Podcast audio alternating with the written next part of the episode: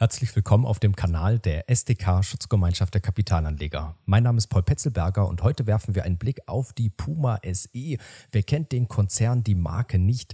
Der kleine Bruder, wie man so schön sagt, von Adidas, aber so klein ist die Gesellschaft gar nicht. Eine Marktkapitalisierung von 9 Milliarden Euro, mittlerweile Teil des DAX 40, aber die Aktie stand auch schon mal deutlich höher und darum natürlich umso spannender, heute mal drauf zu schauen, gemeinsam mit Gerhard Jäger, unserem Hauptversammlungssprecher bei der SDK. Hallo Herr Jäger, vielen Dank, dass Sie mit dabei sind. Hallo Herr Petzelberger. Bevor wir zum Aktienkurs und der Bewertung kommen, Herr Jäger, können Sie noch mal kurz skizzieren, wie die Puma SE aufgestellt ist? Ja, sehr gerne, Herr Petzelberger. Ja, die Puma SE zählt zu den ganz großen äh, Sportartikelunternehmen dieser Welt. Genau genommen ist Puma mit einem Jahresumsatz von rund 6,8 äh, Milliarden Euro die derzeit drittgrößte Sportartikelfirma in der Welt. Vorher liegen nur die beiden Umsatzgiganten Nike und die eben schon erwähnte Adidas. Allein der Jahresumsatz von Adidas lag zuletzt bei über 21 Milliarden Euro. Adidas, Adidas ist gemessen am Umsatz also deutlich größer, also dreimal so groß äh, wie Puma, um die es heute gehen soll. Das ist schon Welten dreimal so groß. Aber der Abstand von Puma zu den beiden Weltmarktführern wird kleiner. Puma wächst nämlich zuletzt deutlich schneller als seine großen Konkurrenten. 2021 stiegen die Umsätze bei Puma währungsbereinigt um rund 32 Prozent. Bei Adidas zum Beispiel waren es nur 16 Prozent. Und es scheint so, als ob Puma besser durch die Zeit der Corona-Pandemie gekommen ist als so mancher andere Konkurrent. Äh, deshalb sieht der Vorstandsvorsitzende äh, Björn Gulden ja auch Puma als einen der äh, Gewinner äh, der Covid-Pandemie. Unternehmensgröße ist schon ein großer Vorteil, gerade im Hinblick auf das Marketing und die Höhe der Werbebudgets. Und das sind einfach Nike und Adidas im Vorteil. Auch deshalb setzt Puma ja alles in Bewegung, um weiter deutlich äh, zu wachsen. Aber Unternehmensgröße ist ja auch nicht äh, alles, auch in der Sportartikelindustrie nicht. Und Puma sieht äh, sich zum Beispiel im Vorteil beim Umsetzen von neuen Trends.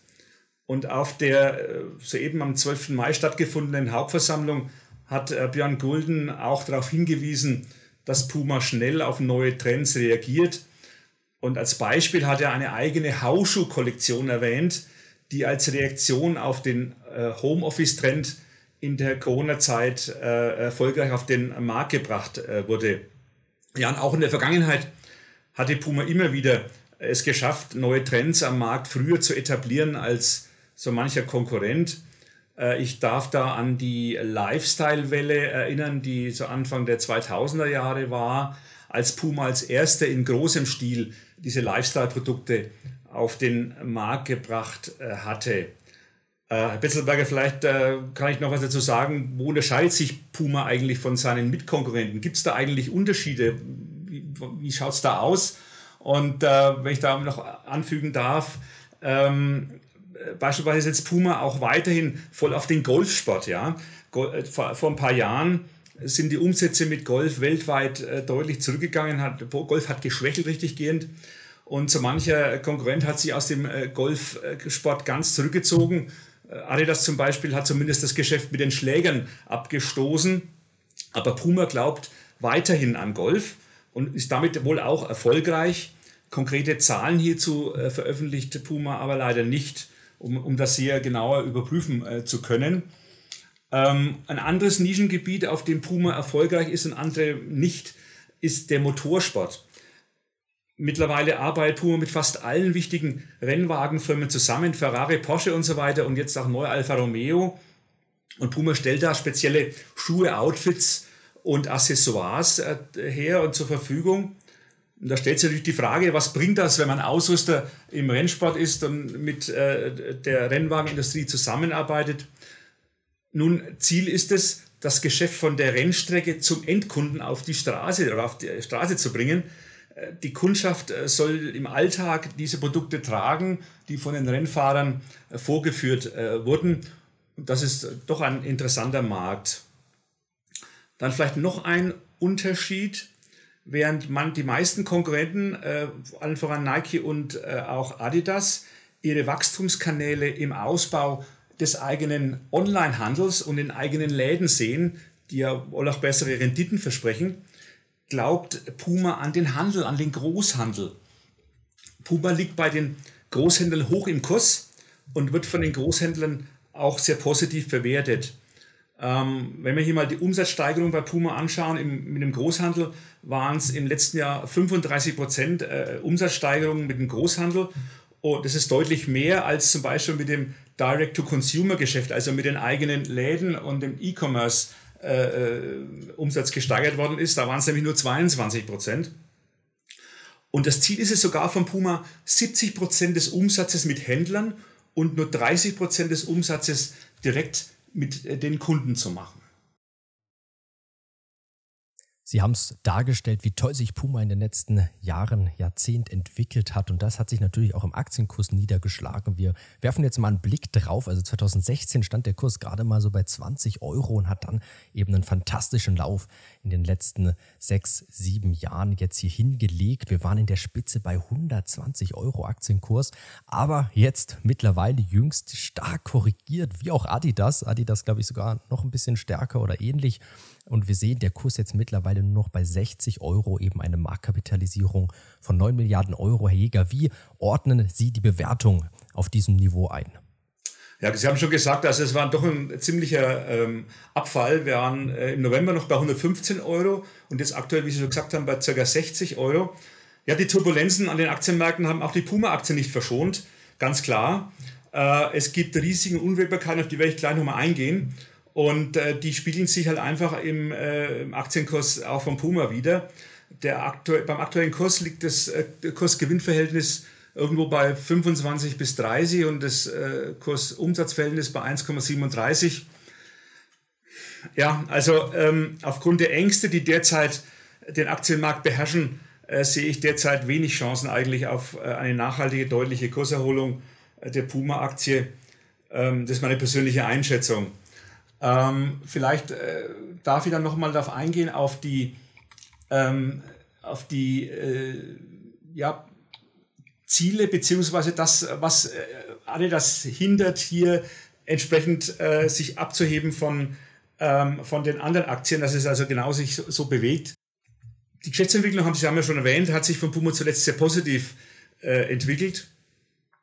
Aber da gibt es natürlich auch noch eine ganze Reihe von Verbesserungsmöglichkeiten ähm, wo man es machen kann. Äh, das wird sehr zielstrebig von dem Puma-Vorstand verfolgt. Er hat einige strategische Prioritäten festgelegt. Zum einen will Puma ja die Magenbegehrlichkeiten weiter steigern und das Produktangebot soll auch noch optimiert werden, Vertriebsqualität soll verbessert werden, die Organisation äh, gestärkt werden und dann auch noch äh, das Fokus des Geschäfts soll verstärkt auf die weiblichen Konsumenten gerichtet werden.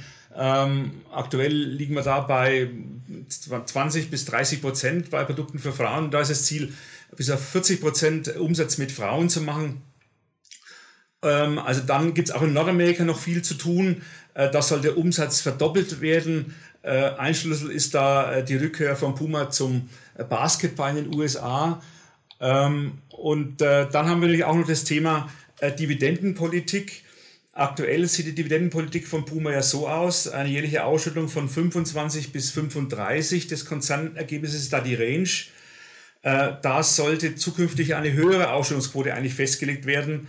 Ähm, meiner spricht nichts dagegen, die jährlichen Ausschüttungen durchaus auf mindestens 40 bis 50 äh, Prozent anzuheben. Ja. Ähm, ja, nochmal zu den Aussichten von Puma. Eigentlich alles sehr positiv. Ähm, das Interesse am Sport ist ungebrochen. Der Sport äh, ist auch wieder auf die großen Bühnen und äh, die Arenen zurückgekehrt.